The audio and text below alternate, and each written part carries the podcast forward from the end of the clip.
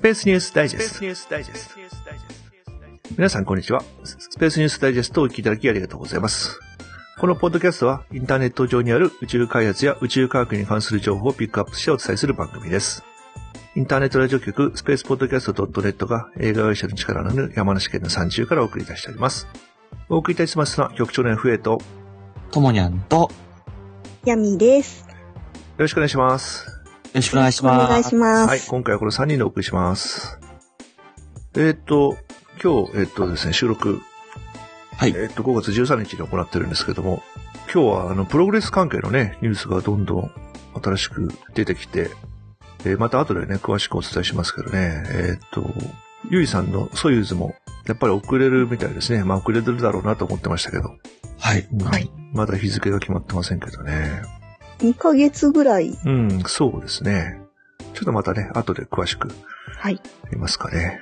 えっと、まずですね、えっと、ツイッターの方でいただいたメッセージをご紹介いたします。えっとね、一之輔さんから、えーいただきました。いつもありがとうございます。えー仕事しながら聞きました。スペースニュースダイジェストの86回目ですね。新しいメンバーも加わりおめでとうございます。これからも番組を楽しませていただきます。ということでいただきました。ありがとうございます。ありがとうございます。そうですね。一之輔さんね、え、毎回、毎回じゃないのかな？うん。毎ほ、ほぼ毎回聞いていただいた時にね、ツイートしていただいてね、ありがとうございます。ありがとうございます。はい、えっ、と、それじゃあですね、えっとね、打ち上げ結果なんですけど、はい。えー今回は、えー打ち上げはありません。軌道、軌道に達した打ち上げはありません。はい。初めてかな、は ?2 回目だっけな ?2 週間の間に1回も打ち上げがなかったのは。うん。そういえばそうですよ。何も上がったみたいなうん。話がなかったですね。うん。えっとね、じゃあこっちを先にやるかな。軌道に上がってないんですけどね。えっと、ブルーオリジン社が、はい。えーこれも前回の配信で、あのー速報でお伝えしましたけど、あの、ニューシェパード、ねはいこれの、えー試験飛行を実施したっていうのが、まあ、4月29日ですね。うんえっと、前回の配信でもね、お伝えしましたけど、これがまあ、えー 唯一の打ち上げといえば打ち上げですね。えっと、前回の配信の時にね、お伝え、情報がなかった点はですね、あのーカプセルの方はですね、えーパラシュートで異常なく、まあもちろん無人なんですけど、えー無人テストだったんで、えーまあ本来はそのお客さんを乗せて、えーサブオービタル飛行を行うという、えー機体なんですけど、まあ、今回は無人のテストなんですけど、はいえっと、本体の方も、あの、スペース X のファルコン9と同じように、垂直離着陸、逆噴射垂直離着陸で回収する機能があるんですけど、どうもですね、今回はですね、えっ、と、油圧系で問題が発生したため、えー回収できなかったと。いう情報がですね、上がってきてますね。ど、通りでそっちの映像が入ってこなかったのかなと。落下しちゃったのかな。そうですね、この辺が唯一の打ち上げですね。はい。はい、それから宇宙開発関係のニュースですね。えっと、前回もお伝えしたプログレス、制御不能に陥ってたプログレスなんですけど、はいえーっとですね、5月8日のモスクワ時間で午前5時に4分、日本時間5月8日の11時4分頃に、実際は太平洋のほぼ中央ぐらいですね、ちょうどど真ん中ぐらいで大気圏に再突入したという発表をいたしました。はい。はい。まあ、もともとプログレスはね、あの、再突入して、あの、廃棄する、えーように作られた機体なんで、可能な限り燃え残らないようにできてるんですけれども、いくつかね、た多少強いやつが起こった可能性はあるんですけど、まあ、太平洋のど真ん中なんでですね、ええ。うんとりあえず運悪くそこに船とかがいない限りは、まあ大丈夫なんで、えーふ船に被害があったという話はありませんので、まあ大丈夫だったと思いますね。うんまあ良かったですね。被害がなくてよかったです。ね、普段はあの、南に太平洋にこう、コントロールして落とすんですけど、まあ、実際それに近いところに 落ちたんでですね。ええ。どこ落ちるかちょっとわかんないみたいな。うん、そうなんですよね。あの、普段はね、あの、急角度で落とすんですよ。ええ、え一気に。一気にあの、焼き、焼き尽くすように。で、今回はだから、その、侵入角はコントロールできなかったから、え。ええ。あのーちょっと強いやつはだからなら、緩やかに入っちゃうと、ちょっと強い素材でできているものについては燃え残る可能性が、あえー高くて、じそういう人口密集地の上とかに、こう、ちょうど落下ラインになった場合、チタン製の燃料の加圧タンクとかがですね、あひょっとすると落ちる可能性があるなっていうような話があったんですけど、うん、まあ幸いなことに、えー太平洋のど真ん中だったんですね。はい。うん、不幸中の幸いっていう感じですね。見えるかなと思ったけど、昼間だったんですかね。昼間でしかもね、あのラインだと多分日本から歌詞じゃないと思うなですね。うん。はい。ひょっとするとね、日本から可視のラインで落ちるんじゃないかっていう、あの、話も出てましたけどね。えっと、それで今日と出た、えーニュースで、ロスコスモスが、えー12日に発表した内容の中でですね、えっと、初期段階の調査結果ということで、これはソライ .jp さんが流していただいたニュースなんですけど、えっと、どうも、あの、早く分離したような記録があるということで、はい。えーっとですね、リフトオフから524.97秒後に、こんなにん100分の1秒単位で制御してるのかな。えーっと、3段目の燃焼を停止して、はい。えーで、528.27秒後に、約3.5秒ぐらい後ですね、に、えープログレスを分離することになっていたんですが、まあ、実際にはですね、526.716秒後にプログレスが分離したと。予定より1.5秒ぐらい早く分離したとはい。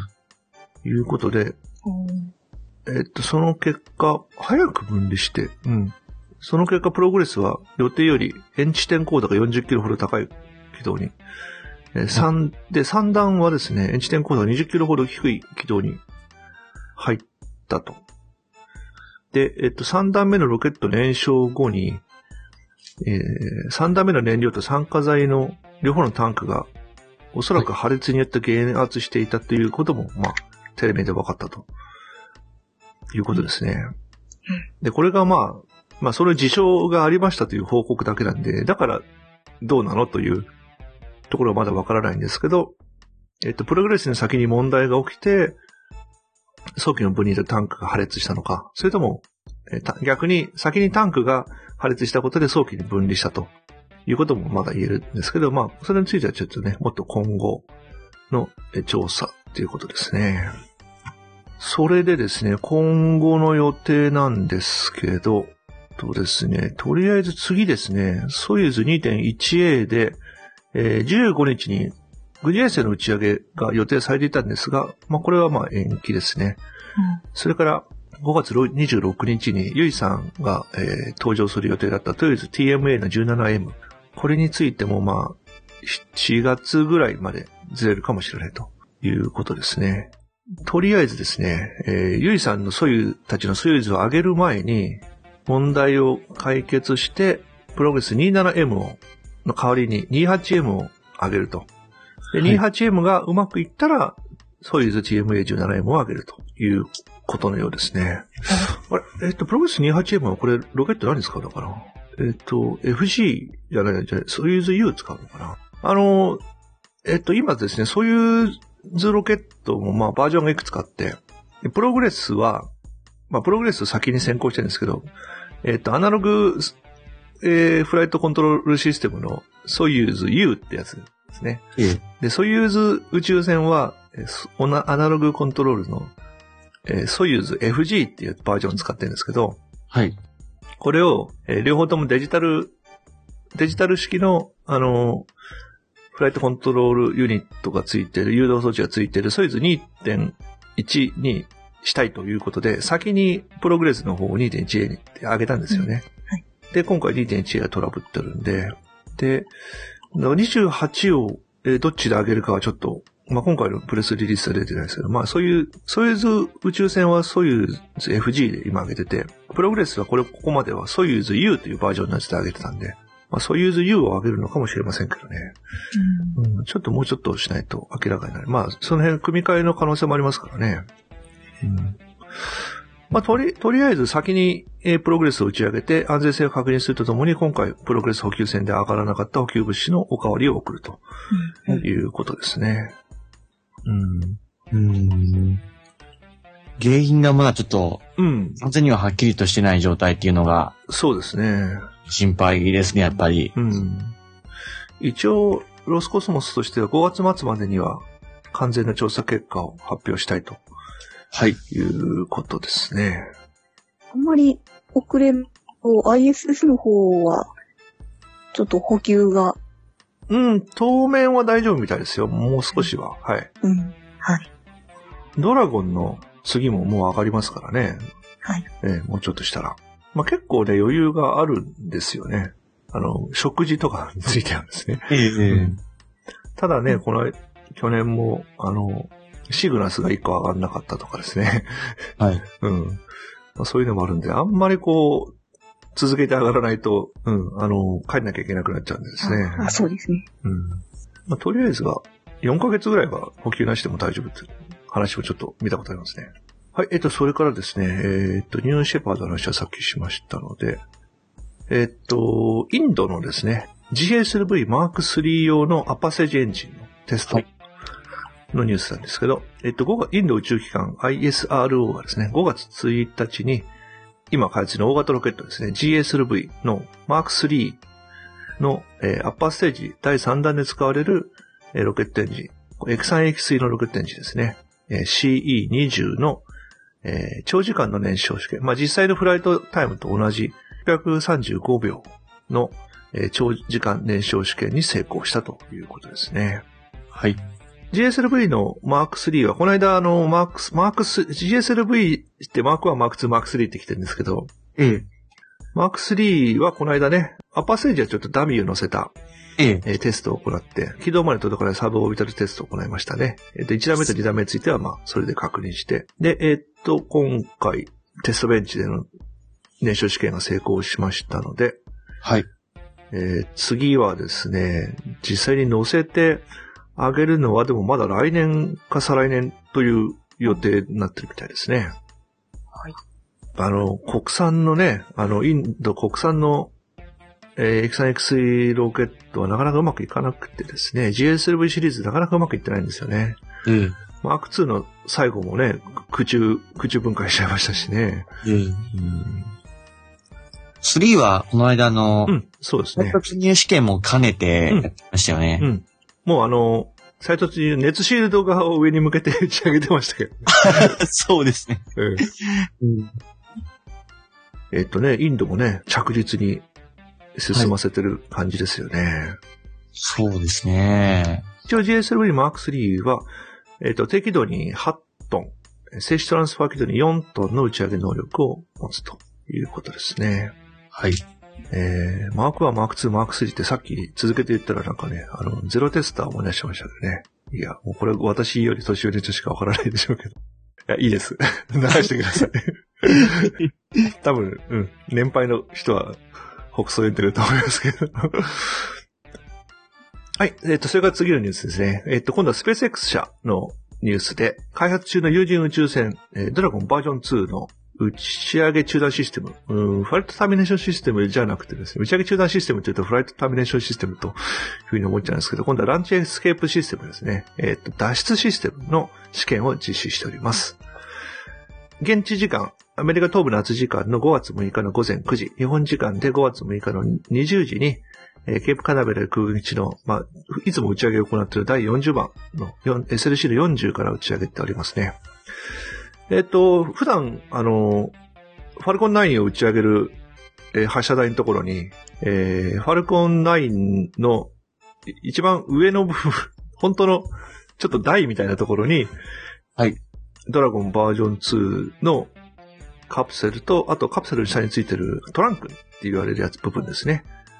で、それを、えー乗っつけた状態で、そこからドンと、えースーパードレ、スーパードラコ、スーパードラコって言われてるですね、強力なスラスターで一気に空中に持ち上げたと。ですね。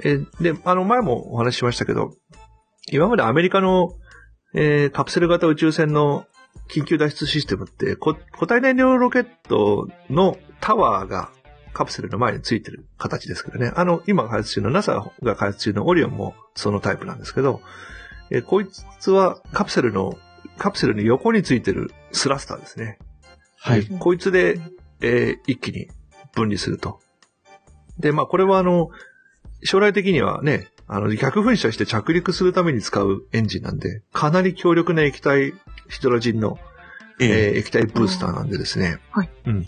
通常あの、カプセル宇宙船の脇についてる姿勢制御用のブースターとも桁違いの水力のやつなんで。うん。えっ、と、今回はですね、一気に持ち上げて、打ち上げから1分39秒後に落ちてるんですね。で、今見てると、カプセルの後ろにこの、えートランクと言われるね、えー普通そこにこの、あの、非陽圧の荷物を積んでいく部分。まあ、普通のドラゴン宇宙船で、太陽光パネルがつついてる後ろの筒の部分ですね。うん。そこのところもくっつけて上がっていて、そこにこうちっちゃくね、羽がついてるんですよね。はい。うん。あれが、まあ、その姿勢を安定化させるために羽がついてて。で、あれはだから、ドラゴン宇宙船には、無人のドラゴン宇宙船にはエスケープシステム使わないでついてないんですけど、ええ今回のドラゴンバージョン2の方は、その、羽がちょっとついてる感じですね。ちっちゃい羽ですね。ちっちゃい羽ですね。うん、本当に。なんかイメージ的にはね、なんだろう、ダーツのね、矢の羽ぐらいの。ぐらいの感じですかね。サイズ、形的にはですね。で、えっ、と、それで一番高いところまで上がったところで、そのトランク部分を分離して、はい。で、あとはパラシュートで降下したと。まあ、ドラ、まあ、最初はドラッグシュートで、えー減速して姿勢を整えてからメインシュートを開いたと。えっ、と、最大到達高度はですね、1187メートル、えーパラシュート展開時の高度は970メートル、えー最大速度555キロまで、えー上がったということですね。で、パラシュート展開時の高度と、あと速度について、ちょっと予定より若干小さかったんですが、これはスラスターのうち4、まあ最はい最低4機、まあ8機使うんですけど、このうち2機セットの推進剤の混合比率が異常が多くて、えーちょっと水力が弱弱かったということですね。ただまあ、スーパートラコのスラスター8機ついてるんですけど、まあそのうち4機作動すれば、脱出には十分な水力が出るってことなんでですね。はいえーまあ、今回の試験は成功と。いうことですね。で、まあ今回はね、あの、ダミー人形が中に入った状態で、な、うん七種のダミー七種のダミー人形。うんあの、よく自動車うんのちょっと実験とかで使われてするやつですよね。そうですね。まあ、あれで、中でね、どれだけ、その、衝撃が来るかとかね、データを測定したってことですね。あれ、かなり揺れてたように見えるので。なんかね、分離したちょうどその、あの、後ろのトランク部分もついてる、つけついてる間は安定して飛んでましたけど、トランク部分が切り離されたらもうなんかぐるんぐるん回ってましたよね。うんパラシュート開くまで。お他の人大変そうだな。うん、け 結構ね。うん。だやっぱあれはだから、その翼がついてる尾翼が部分を切り離した後、ドラッグシュートを開くまでの間、やっぱちょっと、うんあ、一瞬不安定になる。うん。その間が不安定なんでですね。それってでも、今までのカプセル式のやつも基本同じだったんじゃないのかな？エスケープタワーを切り離した後、シュートが開くまではやっぱりあ、カプセルだけで放り出されるわけだから。あんな感じ。うん。姿勢もなかなか安定しなさそうですもんね。うんね、ちょっとね、そこはさすがにね、ちょっとね、難しそうな感じしますよね。うんはい。というわけで、えー、スペース X 順調にはい。いっております。ですね。はい。それから次のニュースですね。今度は日本のニュースですね。えっ、と、東大と JAXA。はやぶさ2と一緒に打ち上げました。超小型えー新宇宙探査機、はい。プロキオン。これですね。で、これ、あの前回も、あの、調子いいですよとお伝えしたんですが、イオンエンジンにちょっと問題が起きてるということもお伝えしましたけど、はい。結局ですね、えーこの問題が解決できなかったので、もうイオンエンジンが使えない。状況になってしまったということで、水力が発生しないので、予定して、予定していたというか、目標としていた小惑星へのフライバイ観測はちょっと断念するとはい。いう発表がありましたね。えーっと、プロキオンはですね、まあ、先ほど言った通り、ハヤブサ2と一緒に打ち上げられたんですが、一辺約60センチの立方体、出力65キロ、イオンエンジン1機搭載して、あとは、新宇宙のね、通信装置とかカメラをテストするための実験用の機体ということで上がってますからね。はい。えっと、とりあえずですね、ミッションとしては新宇宙での発電熱制御、姿勢制御、通信、軌道決定を成功すること。それから超小型電気推進系の、えー動作に成功すること。えーそれから超小型電気推進系が所定の性能で一定の増速量を達成することという3つの項目からノミナルミッションがあるんですけど、まあ、これはですね、えー一応すべて今までのところで達成。そはいれか。らアドバンスミッションのに含まれている交代域、えー失礼しました、えー高効率 X バンドパワーアンプによる通信も成功して、あとは、えっ、と、VLBI による広報も実施されているということで、まあ、通信関係の方は、ね、結構うまくいってますね。はい。えっと、それですね、イオンエンジンもだから調子良かったんですけれども、ええ。えっと、3月10日の運用終了後数時間後に、えーイオンエンジンの中の、まあ、金属製の、まあ、ゴミみたいなものによって、えースクリーングリッドとアクセルグリッドの間が短絡しちゃったと。いうことで、えー電圧がかから、ショートしちゃって電圧がかからないってことで、えーイオンが、イオン加速できないという状況になっちゃいましたってことですね。まあ、これが、うーん、まあ、製造時に含まれてたコンタミが宇宙空間の中でこうポロッと出てきちゃったのかどうかよくわかんないですけどね。はい。まあ、そのままですね、えーそれをや、あの、なんとか回復しようとしていろいろ挑戦したようですが、残念ながら、えー回復しなかったとはいいう。ことで、はいえーまあ、これが調子よく動いていれば、まあ、地球スイングバイ時にイオンエンジンによって加速を行って、まあ、小惑星 2000DP107 というところに、えー接近観測を行う予定だったんですが、えーまあ、残念ながら、地球スイングバイを整える状、えー地球スイングバイ条件を整えることができないということで、フライバイ観測は断念ということですね。まあ、あの、フライバイはできないんですけど、まあ、まあ、現在、衛星の状態は4エンジン以外は正常なので、まあ、それ以外のできる、え観測や、えー光学実証実験を継続して行うということですね。はい。はい。それからですね、えーっと、宇宙エレベーター用の材料と言われてます。カーボンナノチューブの耐久性を国際宇宙ステーションで実験を行うとはい。いうことで、えーき日本の実験と希望でですね、カーボンナノチューブのサンプルを取り付けている宇宙爆露実験、えースペース EX ハムですね。これのテストを、えー行いますということで、とですね、大林組と静岡大学、宇宙友人、あ、じゃあ友人宇宙システム株式会社が共同で発表しましたね。うーん。そうですね。やっぱりカーボンナノチューブって聞くと、うん具。体的にはそういう軌道エレベーターに使って、うん、そうですね。ただその生産が、うそうやっん、て大量にできるようになるかっていうのが今一番そうですよそうですね。ですね。えーっとですね、カーボンナノチューブは、まあ、炭素の繊維がこう、網目状で円筒形につながったもので、えーっと、アルミニウムの半分の比重、鋼鉄の2倍の引っ張り強度、えー鋼の100倍以上の高電、高電流密度耐性、あとは、えー銅の5倍以上の熱、えー高熱伝導性などで、まあ、非常に優れてるんですが、はいまあ、今言ったように、どうやってそれを大量生産するのかと。で、えーっとですね、まあ、静止軌道3万6000キロなんですけど、えーっと、そのバランス側のものとかもあるんで、約10万キロぐらい作らないといけないと。はい。で、これをですね、これがですね、繋がってないといけないんですよ。まあ、少なくとも、はい。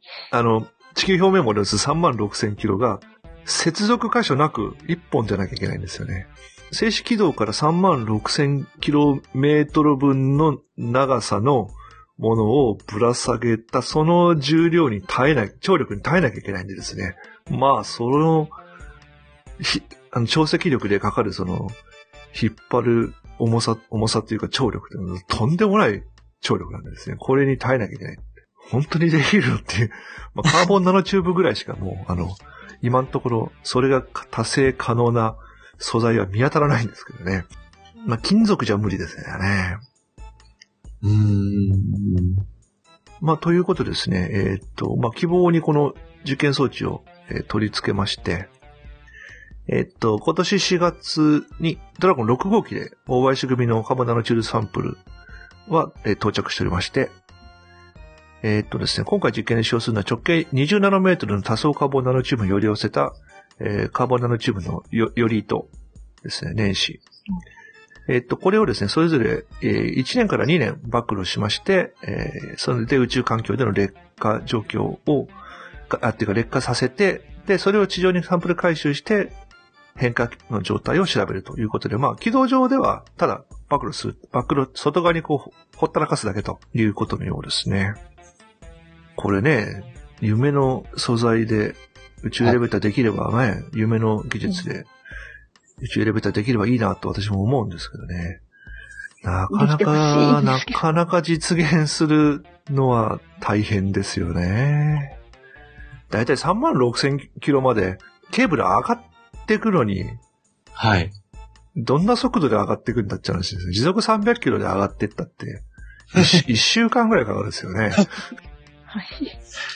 そうですね。こう、垂直に走る、そうそうそうたそうそう。長い新幹線を作るようなもんですしそうね。そう、時速300キロで、えー移動する、なんかこの、居住施設みたいなね、ええ。一週間泊まれるホテルみたいなものがこう、時速300キロで登ってくるイメージですよ。うんですよね。でもっと早くすればまあ別なんですけどね。というわけでね、なかなか難しい。正式量結構遠いですもんね。遠いですよ、正式度。3万6千キロですからね。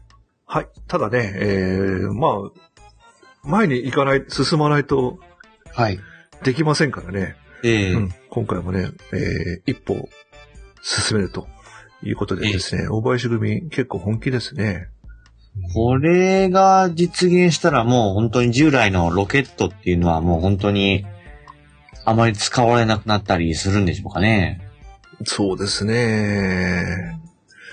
まあ、ただこれを作れるほどの打ち上げができるようなロケットだと、かなり安上がりになってるはずだから、ええ宇宙エレベーターいらないんじゃないのという話も出たりするんですけどね。そう、建設コストと維持コストがかかりますもんね。うん。あだからこの10万キロ分のその素材を持ち上げるのに、ロケットどんだけ飛ばすんだと。ええうん。で、そロケットを大量生産してるうちにそっちの方が安くなるみたいな。そうそうそう。うん。ええで、全部回収型のロケットとかやってるとですね、うん。どうなのっていうのは確かに意ね。外とロケットが結局安くなったみたいな。そうそうそうそう。ええうん。いや、でも、い行きやすい、その負担がかからないんうん。じゃないかなと思うんです。あエレベーターの方が。うん、そうですよ。うん。エレベーターの方が、だから G もかかんないしね。G が。う。うんん。人間には優しいんですよ。ただ誰で低、低軌道にはね、行けないんですよ。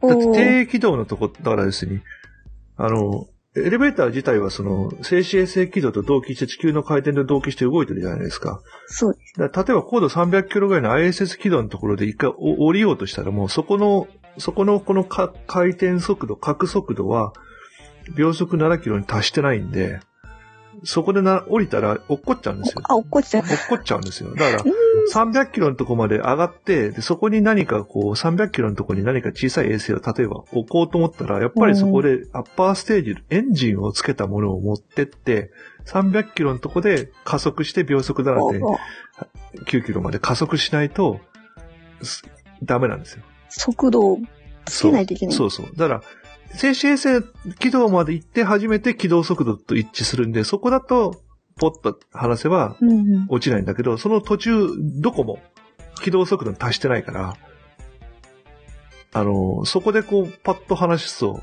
落っこっちゃうんですよ。うんうんだから、例えば高度700キロぐらいのところに観測衛星を、地球観測衛星を極軌道で置きたいと思ったら、700キロのところまで持ってって、極軌道方向にそこでまたエンジンつけて加速してやんなきゃいけないんですよね。うん。うん。問題で、低軌道に上げるにはやっぱりエンジンつけたものを持っていかなきゃいけないんですよ。まあそれはだから、地上からロケットで打ち上げるのと、そのエレベーターでギューってそこまで持ち上げるのと、うん。えそーこは、そこはロケットでやりましょう、みたいうんだ、その辺がね、うん。実際やるとなるといろいろ考えなきゃいけないところなんですよね。うん。うんえーまあ、ただ、私としてもやっぱりね、あのできてほしいのは間違いないんですよ。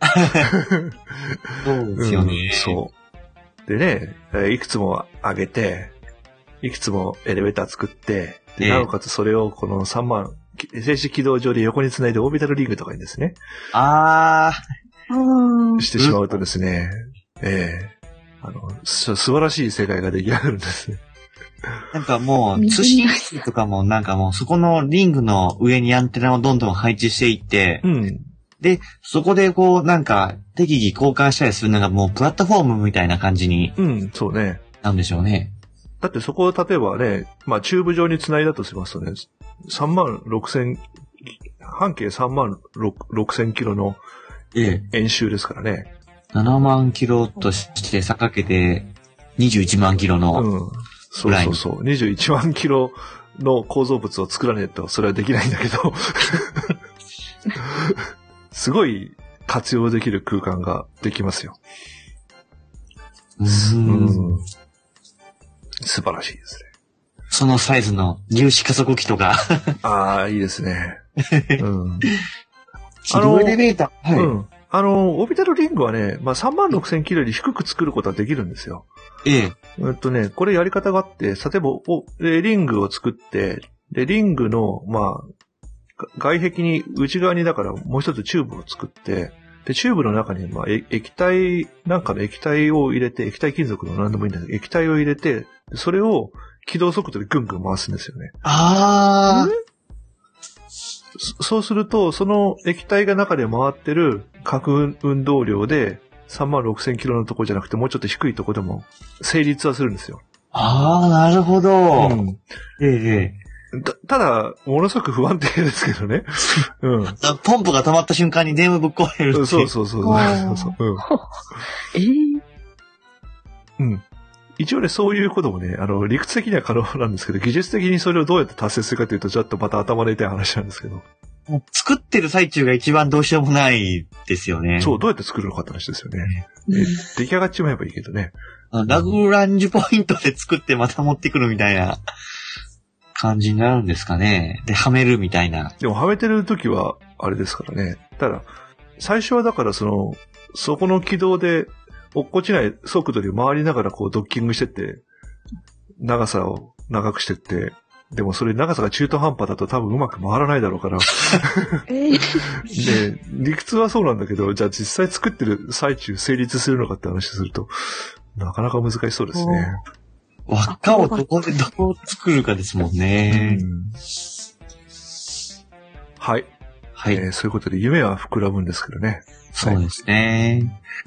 はい。えーっとですね、それではですね、ちょ次のニュースはですね、えーっと、今度はこ航空技術の話ですね。はい。あ、その前にあれだな。えーっとね、アラブ首長国連邦 UAE がですね、火星探査計画を発表しました。えー、プロジェクト名はアル・アマル。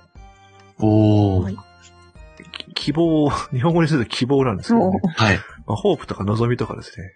はい。まあ、あんまりこう、ちょっとあの、縁起が良くないかもしれないですけど。日本的にはちょっとどっかで聞いたよううな。んそうですね。ね。はい。えっ、と、4月18日に設立されたムハンマド・ビン・ラシド宇宙センターですね。ここでですね、火星探査をはじめ UAE の宇宙計画全般を担うということで、えっ、と、現在、このアル・アマルはですね、現在の予定では2020年7月に打ち上げて、えー9ヶ月、9ヶ月飛行して火星には2021年の4月に到着予定ということで、もうあと5年後に打ち上げると。えおー。すごいですね。なんか、ムービーが出てるんですけどね。ムービー見てるとなんか、UAE から打ち上げるようなムービーなんだけど、いや、さすがにそれは無理だろうとは思うんですけどね。ロケットは、どっかからやっぱり、お願いしてっていう感じですかね。さすがに5年でロケットからは作れないでしょうからね。そうですよね。うん。まあ、あの、エース、探査機の方は、ね、お金出せば、アメリカとかヨーロッパの会社の支援を受ければ、まあ、はまあ、はまあ、はっきり言って、発注してしまえば、はい。えーできるわけですけどね。えーっとですね、一応観測期間は200日ですね。周回軌道には2023年までとどまる。で、探査機の状態が良ければ2025年まで。火星から送られるデータ量は1テラバイトぐらいだろうということですね。うん。で、えっと、動画を見るとですね、3方向に伸びた太陽電池パドルを持ってて、スピン安定方式を用いた形のようですね。うん。で、ムハンマド・ビン・ラシム副大統領。まあこの人の名前がついてるんですけど、えーこの副大統領の話だと、まあ、これはまあ費用とか成功とか、まあ、特に、えーそれより問題じゃない、それよりは投資だと。あまあ、私たちの目標を研究し、研究所を持ち、えー重力、銀河、そして火星について深く深く追求することであるということですね。まあ、ゼロからね、5年で作るわけないんで、まあ、処方それなりの衛星メーカーと多分協力してやることになると思うんですけどね。だから、いきなりゼロからやるとね、うんバス、がおかしくてダメとかいうこともあるけど、まあ、はい。えー実績のある欧米のアメリカでやヨーロッパのメーカーと協力してやれば、まあその辺は大丈夫なんでしょうからね。まああとはどのロケットで行くかとはいい。うところになってくると思うんですけどね。あ、でも UAE ね、やりますね。とそれからですね、えー今度は日本の話で、はい今度は航空技術の方ですね。はい。えー低セリソニック、えー低ソニックブーム、えーす設計概念実証プロジェクトの第第2フェーズということで、Descend プロジェクトのフェーズ2。これの3回目の試験を行いますということで、えー JAXA からプレスリリースがありましたね。えっ、と、6月29日から行うということで、えっ、と、Descend 1、23、平成23年の5月にですね、第1フェーズ実験でですね、測定の方はうまくいったんですが、えー、あ、違うわ、失礼しました。えっ、と、平成23年5月に行った第1フェーズ試験で、まあ、気気球を用いたそのソニックブームの計測技術ですね。まあ、これはまあ、確認しましたということで、Descend のフェーズ2で、えーその計測技術を確立したところに、まあ、気球からですね、試験機を落っことして、で、その重力加速で超音速飛行させて、えーソニックブームを測定すると、えー実験なんですけど、えーっと、平成25年の8月に実施した1回目の試験ではですね、まあ、分離は成功したんですが、飛行中に、えーっと、姿勢が不安定になって、えー結局、うまく測定できなかったんですよね。落下しちゃったんですよね。はい。うん。で、えーっと、今度26年、去年の8月に第2回目試験を、に臨んだんですが、今度はですね、気象条件がうまくいかなくて、まあ、気球から落とすわけなんですよ。気球を上げられなければできないんで、えー気象条件が悪くて気球を補給することができなかったっていうことですね。で、今回は、まあ、その3回目のチャレンジなんですけど、なるべくき気象の影響を、があっても、えー試験ができるようなやり方をいろいろまあ工夫しましたということでですね。まあもう一回やります。まああと期間もね、長く一応お借りして、これ、んスウェーデンのね、エスレンジという実験場をお借りしてやるんですけれども、期間もちょっと長めに抑えましたとですね。えっとですね、気球でぶら下げたその超音速機の実験機をですね、えー気球でぶら下げて高度30キロまで持ち上げまして、えーここから落下させます。えーマッハ1.3、えー落下角度50度。で、えーソニックブームを、えー測定して、えー最終的にはまあ着陸はさせないで、まあどっかに安全に落っことすという実験機ですね。で、えーこの実験機はですね、えーソニックブームの発生を抑える工夫されていた形状で、はい。ソニックブームって、まあ、要するに超音速飛行するときに衝撃波が地上にやってくると、ドンえーっとね、機体の、翼、機体の前と後ろでそれぞれ発生するんで、プラスの、プラスの圧縮とマイナスの圧力で2回音がするんですね。ドンドンって。で、それを2回、前円部分も後円部分で発生するソニック部分も、えー極力抑えましょうという形状を工夫したやつで、これでうまくソニック部分の低減が図れているかどうかを実際測定するという、えープロジェクトですね。はい。うん。えーやっぱりあの、今、超音速飛行機がですね、えー実際に、まあ、コンコルドも、まあ、コンコルド最後事故を起こしてええ。終わっちゃったんですけど、まあ、経済性の話と、あとはこのやっぱりソニックブームなんですよね。ああ、うん。あの、陸上では今民間飛行機とかは、超音速飛行は禁止されてますしね。ええ。うん。ガラスとか割れちゃうことあるんですよね。窓ガラスとか。はい。で、コンコルドもだから、か海の上だけだったんですよね、ソニックブームもね。あの、超音速飛行できるのは。だから大西洋上で船に乗ってると、コンコルドが通過すると、ドーン、ドーンって音がおお。してたらしいんですけど。そうだったんですね。うん。そうえ。そう YouTube でね、なんか船でね、測定してるところ、環境保護団体がなんか漁船みたいなので、こう、コンコルドのし飛行するルートの下にで、その、ソニックブーム測定してるのなんか動画で見たことありますよ。おお。どんどーんって言ってましたけど。まあ今ね、あの、経済性にも成り立ってなおかつソニックブームが少ない、えー、き機体形状をね、日本、フランス今ね、日本共同でやってるんですよね。これもね、実現すれば、はい。今ね、ヨーロッパ行くのにね、10時間ぐらいかかり、11時間ぐらいかかりますからね。はい。で、しかもヨーロッパ便はね、海の上通れないから、今までの超音速機ができても、ずっとロシア上空ずっと通っていかなきゃいけないから、超音速飛行なんかできなかったんですけどね。これでソニックブームが、まあ、抑えられるような、えーものができれば、はい。ヨーロッパ向けとかも超音速でいけるのかなと。はい。ねえマッハ3で行けば、3分の1の時間で行けるわけですからね。4時間、まあ3時間から4時間ぐらいで行っちゃえるわけですよ。まあお金がどう、費用がどうなるかちょっと置いといてですね。うん。すごいですね。ええやっぱエコノミークラスにね、11時間私も何回もヨーロッパ乗って行ってますけど、ええやっぱ結構辛いですよね、あれはね。辛いです時間ね。かかりますもんね。はい。じゃあ、はいそういうとこでね、えーうまくいきますように祈っております。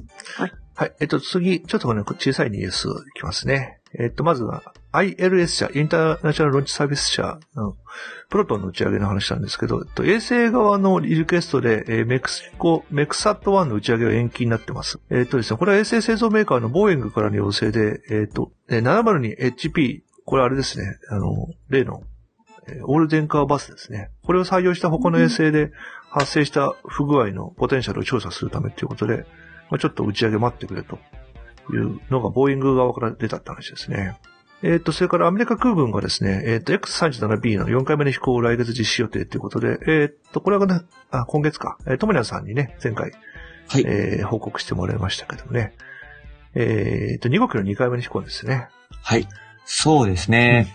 あの、2号機は、ちょっと前に、1年以上、そうそうそう。ええの、6ヶ月とかうん、非常に長い間のミッションが可能って、触れ込みでしたけど、まさか1年もいるとは思わなかったので、そうですよね。ええっ、と、それで今回はですね、あの前回もお話してましたけど、その試験、いや、何をするかっていうんですか、若干発表されてましてね。そうですね。えーまあ、実験機器の試験ですということで、まあ、一つは、前回もお話してましたけど、えっ、と、ホールスラスターのはい。耐久試験をやりますと。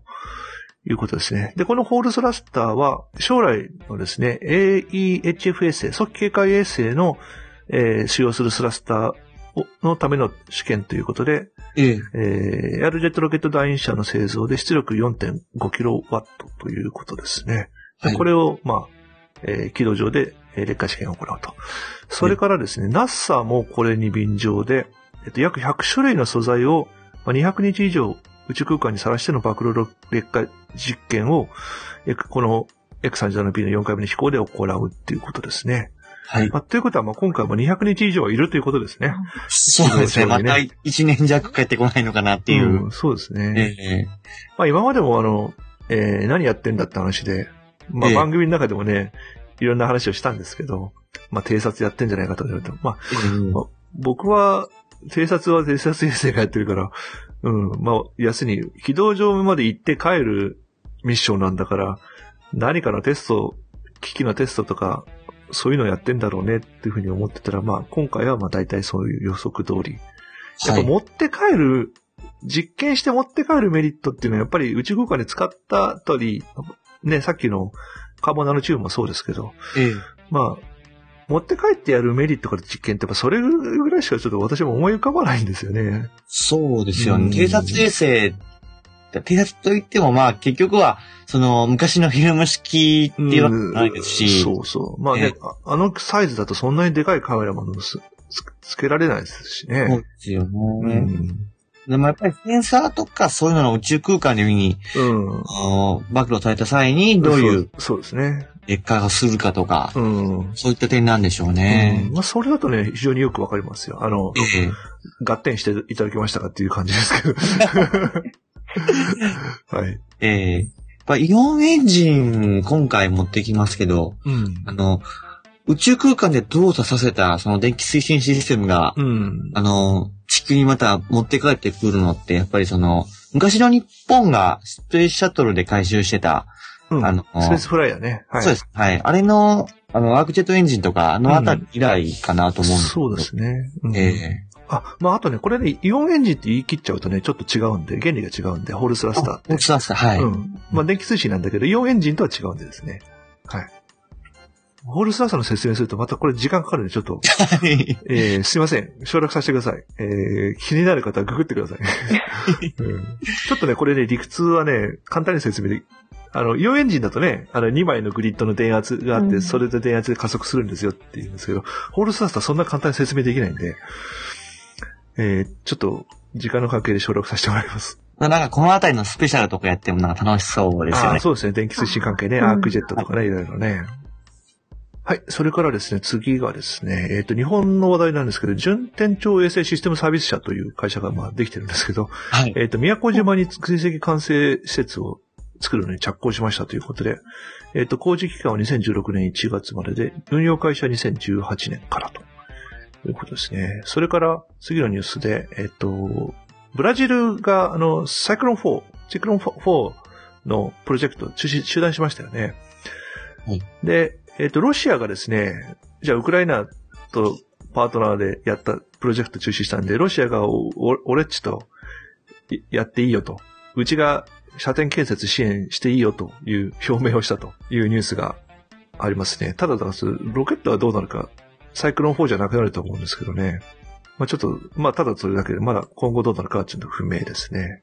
はい。それからですね。あ、さっきの、あの、ブルーオリジンのニューシェパードの話とちょっと追加でですね。えー、まあ、この間テストした、えー、ロケット部分は油圧がおかしくなって回収できなかったんですけど、あと2機製造中だそうです。で、また試験は間もなく再開されるということですね。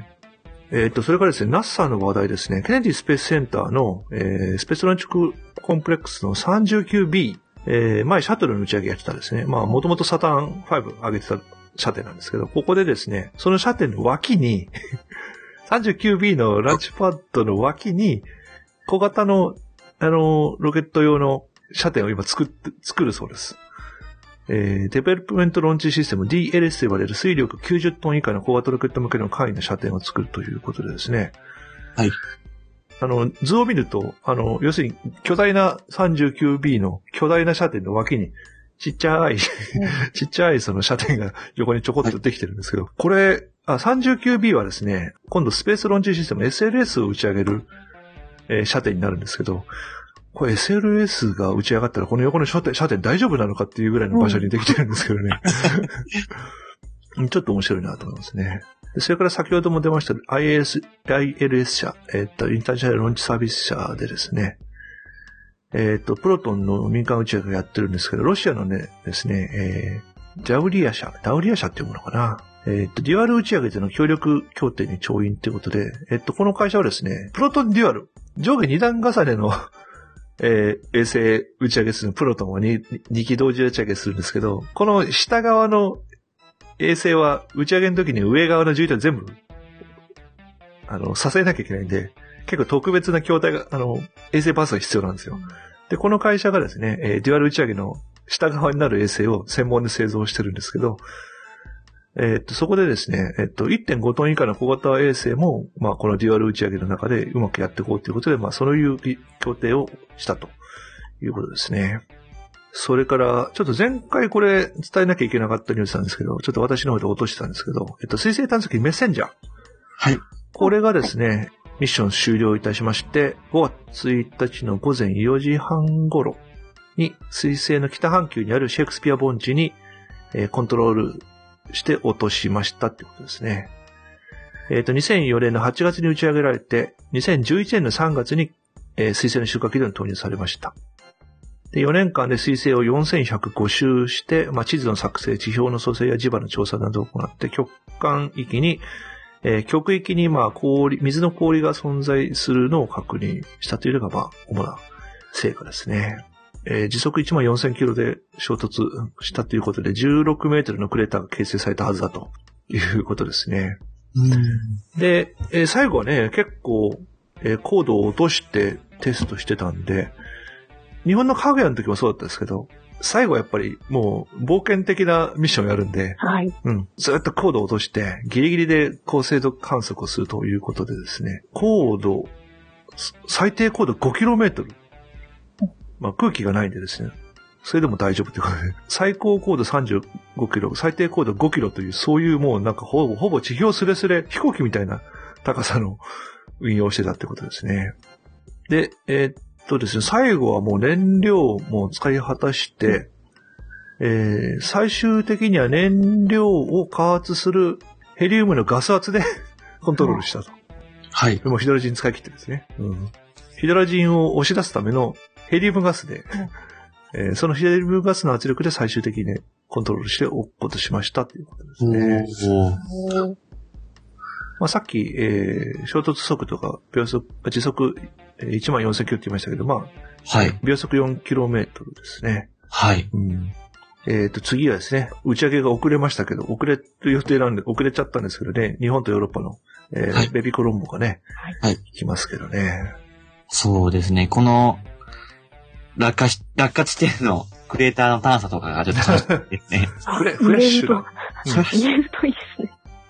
フレッシュな、あのーえ中身が出てますからね。ええあの、だいぶ前に打ち込んだインパクターみたいな。そうですね。まあ、ただね、また行くのに時間かかりますからね。そうですよね。ガヤ星より行きづらいですもんね。そうね。ええメッセンジャーだって2004年に打ち上げて、ええ収穫時に入ったら2011年ですもんね。なんか何回金星と水星スイングバーしたのかちょっと覚えてないぐらい。そうそうそう、めちゃめちゃ、めちゃめちゃスイングバイして、ええあ水星の3、4回、え3、4回やってますね。えええ水星金星で。ちょっと今ね、パッと思い出せないですけど、まあ、めちゃ、めちゃめちゃスイングバイして、あ、の、まあ、あの、外惑星に飛ばすときはスイングバイして加速するんですけど、はやぶさ2も今度ね、地球スイングバイして加速するんですけど、あの、公転軌道の後ろから入ると加速、加速スイングバイなんですよ。で、公転軌道の前側に入っていくと減速スイングバイなんで、軌道、速度を落としていけるんですよね。で、その、どっち側から進入するかで、あの、同じスイングバイでも、加速スイングバイと減速スイングバイがあるんで、まあこれはどんどん減速していかないといけないんで、減速しないと太陽の方に近づけないんでですね。うんはい、そんなとこですね。えーっと、それから次、宇宙科学関係ですね。えーっと、まずは日本のえー国立天文台のえー発表で、宇宙初期から現在に至るダークマターのえー重力シミュレーション。これ世界最大規模で行いましたということで、スーパーコンピューター K と、えー国立天文台が保有するスーパーコンピューターアテロイ。この二つを使いまして、宇宙初期から現在に至る約138億年間のダークマターの、えー重力によるそのさ相互作用とその宇宙構造の進化の過程をシミュレート計算しました。すごいな。おー うーん。とですね。まあ、といっても宇宙全体をシミュレーションするにと、まあさすがに K とアルテイをつアテルイを使っても、えーパワーが足らないんで、えっと、500 5500億個のダークマター粒子を、えー一辺54億光年、えそれから一辺3.3億光年という、えーシミュレーション空間で、あ、違いますね。えっ、と、シミュレーション空間は一辺54億光年のシミュレーション空間。えっ、と、これまでの世界最大の、えサイズと、あと分解能ですね。計算の、行いましたということで、まあ、やはりですね、行う、こういう計算を行うと、実際今あるようなその宇宙の大規模構造に実際近いようなですね、構造体が出来上がるということが、やっぱり確認されたということですね。すごいな。質量計算、質量スケールに換算しておよそ8桁に及ぶ範囲でのハローの構造形成史がモデル化され、初期宇宙から現在にわたって矮小銀河から銀河団に及ぶ多種多様な天体の形成進化過程、空間分析が、まあ、えー再現できたと。いうことですね。うんと、まだね、ちょっと見てないんですが、これ動動画でそのシミュレーションの結果ね、えーまあ、パソコンで再生できるレベルだと解像度とかずっと落としてるんですけど、いえーまあ、国立天文台のニュースリリースページにね、見れるようになってるんでね、ちょっと私も後でね、えー見ていきたいと思います。はい、それから次ですね、えーはいっと、超新星爆発絡みの話で、まあ、ガンマ線バースト。えーこの間ね、宇宙と素粒子に触れて、えー超新星爆発の話しましたけど、えー中に、中央にブラックホールができるような超新星爆発をするとガンマ線バーストが出ますよっていうことなんですが、えっとですね、2012年2月にオリオン座の銀河 NGC1729 に出現した超新星 2012AP。これはですね、えー重力崩壊型の 1C 型超新星なんですけど、ガンマ線バーストに発生につながると思われる大きな特徴を持ってたんですが、残念ながらガンマ線バーストは出なかったということで、ガンマ線バースト出そうなのになんで出なかったのっていうことですね。はい。うん。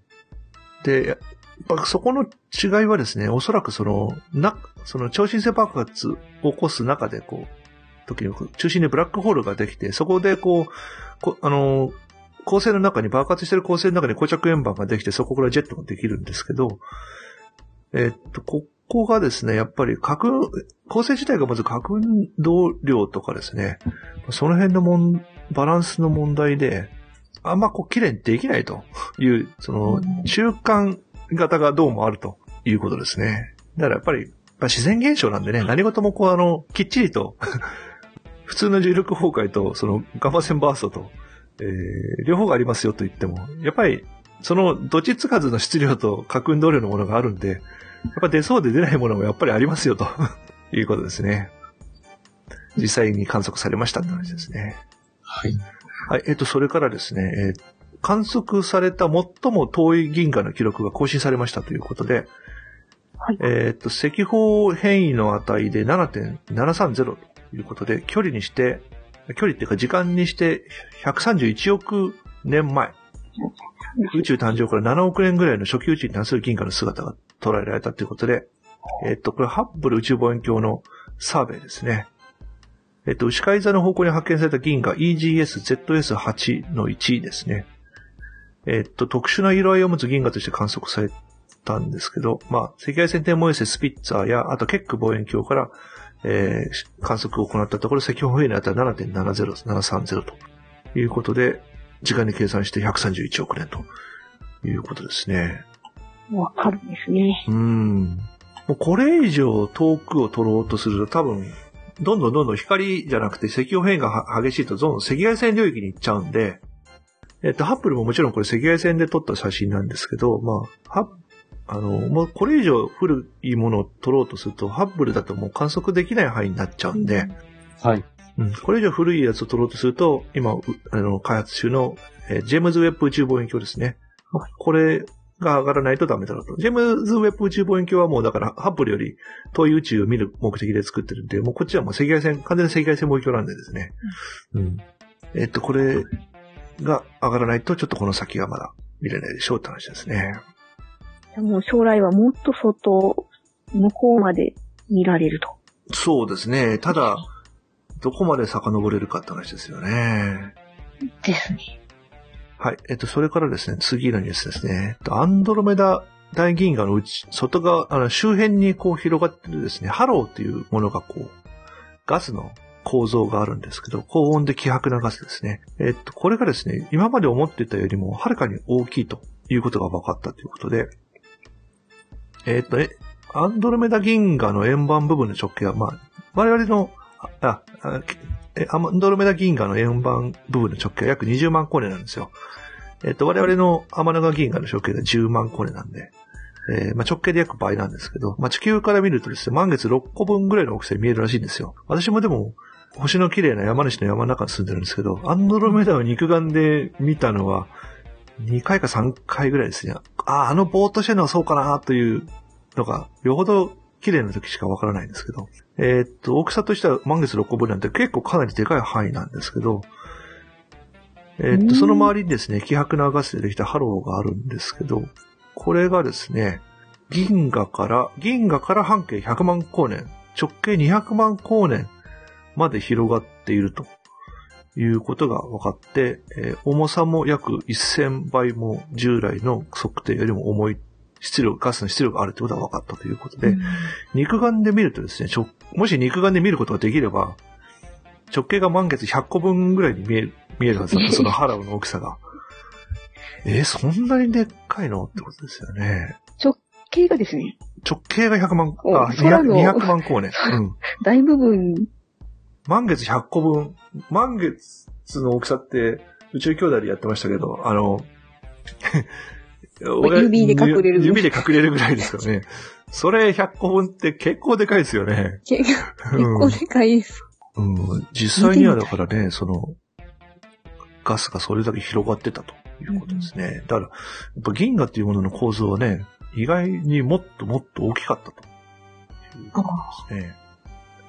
天の川銀河もね、半分だとしてもね、直径100万光年ぐらいの同じようなハローがあるのかもしれない。うんなんかふわふわした雲の中に、ちょっとこう、つぶつぶが固まってる感じなんでしょうか。うん。まあ多分そうだと思うんですけどね。まあかなりまあ密度は低いんで、温度は高いんで、その速度はガスの、ぶガスを構成している分子の速度は速いんだけど、かなり希薄は希薄ですよね。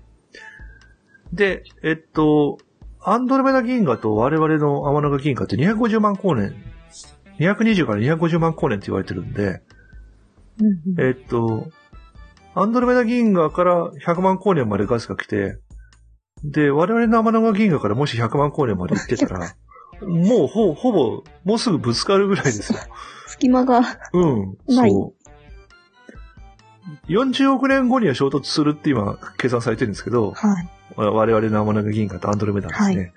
もう、そんなに経たなくても、もうちょっとすればハロー同士がぶつかるんじゃないかと。うん。衝突が始まってる感じ。うん。ひょっとすると。うん。ぐらいの話ですね。はい。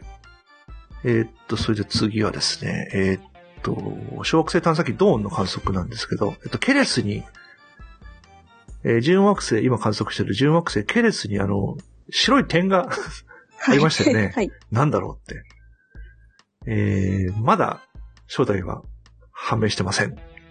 えーっと、高解像度の観測から、まあ、複数の白い小さい点が集まっているものであることは分かっていると。動画になってぐるぐる回ってる。うん、そうなんですよね。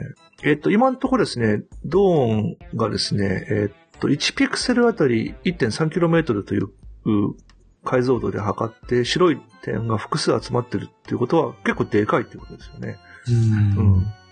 1.3km 以上のサイズがあるということですね。うん、まあ、レゴリスだ。い岩が、岩の反射率の高い岩なのか、ひょっとすると氷とか言われてまし言ってますけどね。まあ、NASA の見解も、やっぱ氷の可能性が一番高い。でも、うんでもそういう、でも氷がね、なんか、キラーンって光るような氷が明確にもしあるとすると、すごいですよね。うん相当明るい。うん。ねえ。えっとですね、ドーンはですね、現在周回軌道を徐々に下げてってまして、えっと、6月以降は、えーケレス上周回軌道の高度4400キロになるんで、まあそうなってくるともっと細かく観測できるんで、さすがに正体はわかるだろうということが言われてますね。はい、それから氷つながりの話なんですけどね、えっと現在、冥王星に接近中の冥王星探査機ニューホライズンズ。はい。えっと、7月17日に最接近の予定なんですけど、これからですね、えーやっぱ徐々に、えー接近してるんで、写真が来ました。ということで、えっと、冥王星から1億1300万キロの地点から撮影された、えー写真を、えっと、つなぎ合わせたアニメーションで NASA の方で公開されてますね。その中でですね、冥王星の拡大画像を見ると、自転軸の方向に明るい白い部分が存在するのが、そのコントラストが違うのがわかるということで、ひょっとすると、その冥王星にもその北極に極寒みたいなものがこう、火星の極寒みたいなものがあるんじゃないかと。うん。極のところに、やっぱりちょっと反射率の高い部分がありそうだということですね。まあね、これからどんどん接近していくとまたね、えーより詳しい、えー画像がね、出てくるでしょうから。はい。うん、楽しみですね。そうですね。だんだん近づいてますもんね。うん、はい。もうね、7月なんてあっという間ですよね。うん、楽しみです。冥王星、どんな姿なんだろですよね。ついに、ついにやっう。と、うん。はい。見えるなっていう感じですよね。はい。楽しみです。はい。はい。えっ、と、ISS 関係の話は、ちょっと今週は例のプログレス絡みの話でも持ちきりだったんで、まあちょっと、そうですよね。えっ、と、それからですね、えっ、と、あ、じゃあ、こん、あとはあれですね、打ち上げ予定いきますかね。えっと、打ち上げ予定、まず5月16日に先ほどもお話が出ました、プロトンロケットによります、えーメクサット1の打ち上げ。えっと、4月からの、えーおえー例の衛星のね、確認のために、遅れ、あの、遅らせたってやつの打ち上げがですね、予定されてますね。えっ、と、それから、えっ、と、5月20日でアトラス5によります AFSPC の5という、えっ、と、アメリカ空軍のですね、打ち上げですね。ん？これがあれか？と、これが X37B の打ち上げになるのか？打ち上げは5月20日現地時間。うん。だからそう、これですね。これがそう、え、えっと、ミッション名が AFSPC の5なんだけど、X37B の打ち上げですね。X37B で打ち上げるってことですね。はい。はい。打ち上げは毎回そうですけど、50、コンフィギュレーション501ですね。えっと、5メーターフェアリングで、えっと、ブースターのないタイプのアトラス5ですね。すっきりしたやつですね。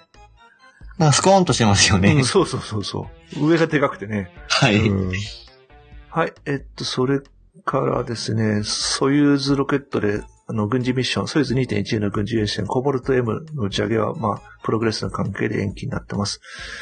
それから、えっと、プロトンの打ち上げ予定がもう一個あったんですけど、これも、えっと、ロシアの軍事衛星なんですけど、えーこれも、ちょっと TBD 延期ですね。それから、ソユーズ宇宙船も延期。はい。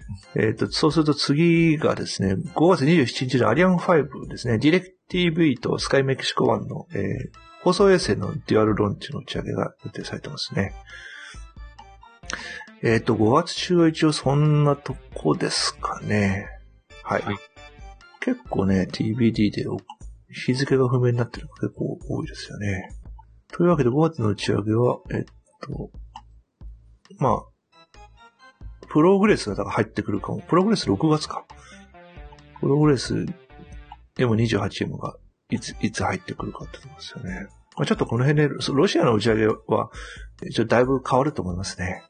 そうですね。かなり変動をこれからしそうな感じがしてますようね。ん。はい。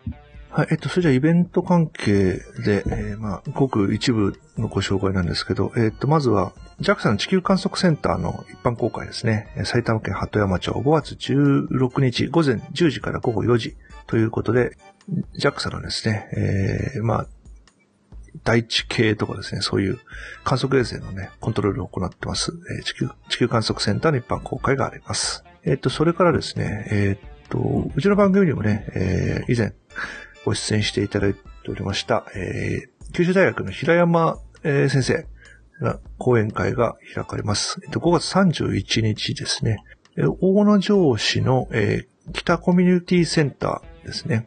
こちらで行われます。ロケットの話ということで、ロケットの仕組みや人工衛星、国際宇宙ステーションの見つけ方などの分かりやすいお話ですってことですね。えっ、と、定員55名先着順になってますので、すでに申し込みが、えっ、と、始まっております。これはどちらに申し込むのかな？この、えーコミュニティセンターに 申し込むのかな？電話でもいいみたいです。うん。えっ、と、E メール、または電話ですね。天文ハウス、富田、福岡店。えー E メールが starmail-y-tomita.co.jp スターメールアットマーク y 富田 .co.jp ですね。えっと、件名を天文講演会申し込みとしてくださいということですね。もしくは、えー大野城市の北コミュニティセンター、えー電話番号092-513-0099ということで、もうすでに募集が開始されまして、締め切りがですね、5月24日日曜日。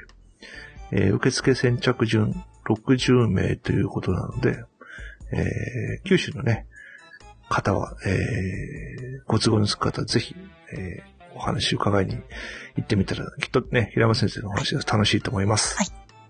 はい、えーそんなところでございますね。ああと、何か、これいうのもありますよっていう話題がありましたら、え、えー、ともやさん、ヤミーさん何かありますか？うーん。特には、今のところは、ないですかね。はい。あの、この前の話題の、あの、ディープな宇宙のあ、ディープな宇宙、はい。あみ食いを、はい。いくつか聞いてみました。あ、はいはいはい。そ うあの、あの、暑いって言われてた意味が分かりました。暑かったです。暑いでしょはいうん。濃ゆいですよね、本当に。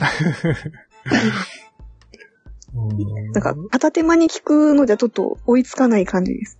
集中して聞かないと。うん。はい。何かしながらだと大体こう抜けてっちゃうから。そうです。そうなんです。そうですね。はい。なかなかね、楽しええ。い番組ですよね。人間の話とか面白かったですね、やっぱり。ああ、そうですね。あ、この間のそのメカ、メカ系の話もね、面白かったですね。うん。その、タイレンチパドルのその、展開するときのメカの話とかですね。はい。えーパーソナリティもね、あの、あの、上場系になってるんでね、あっちはね。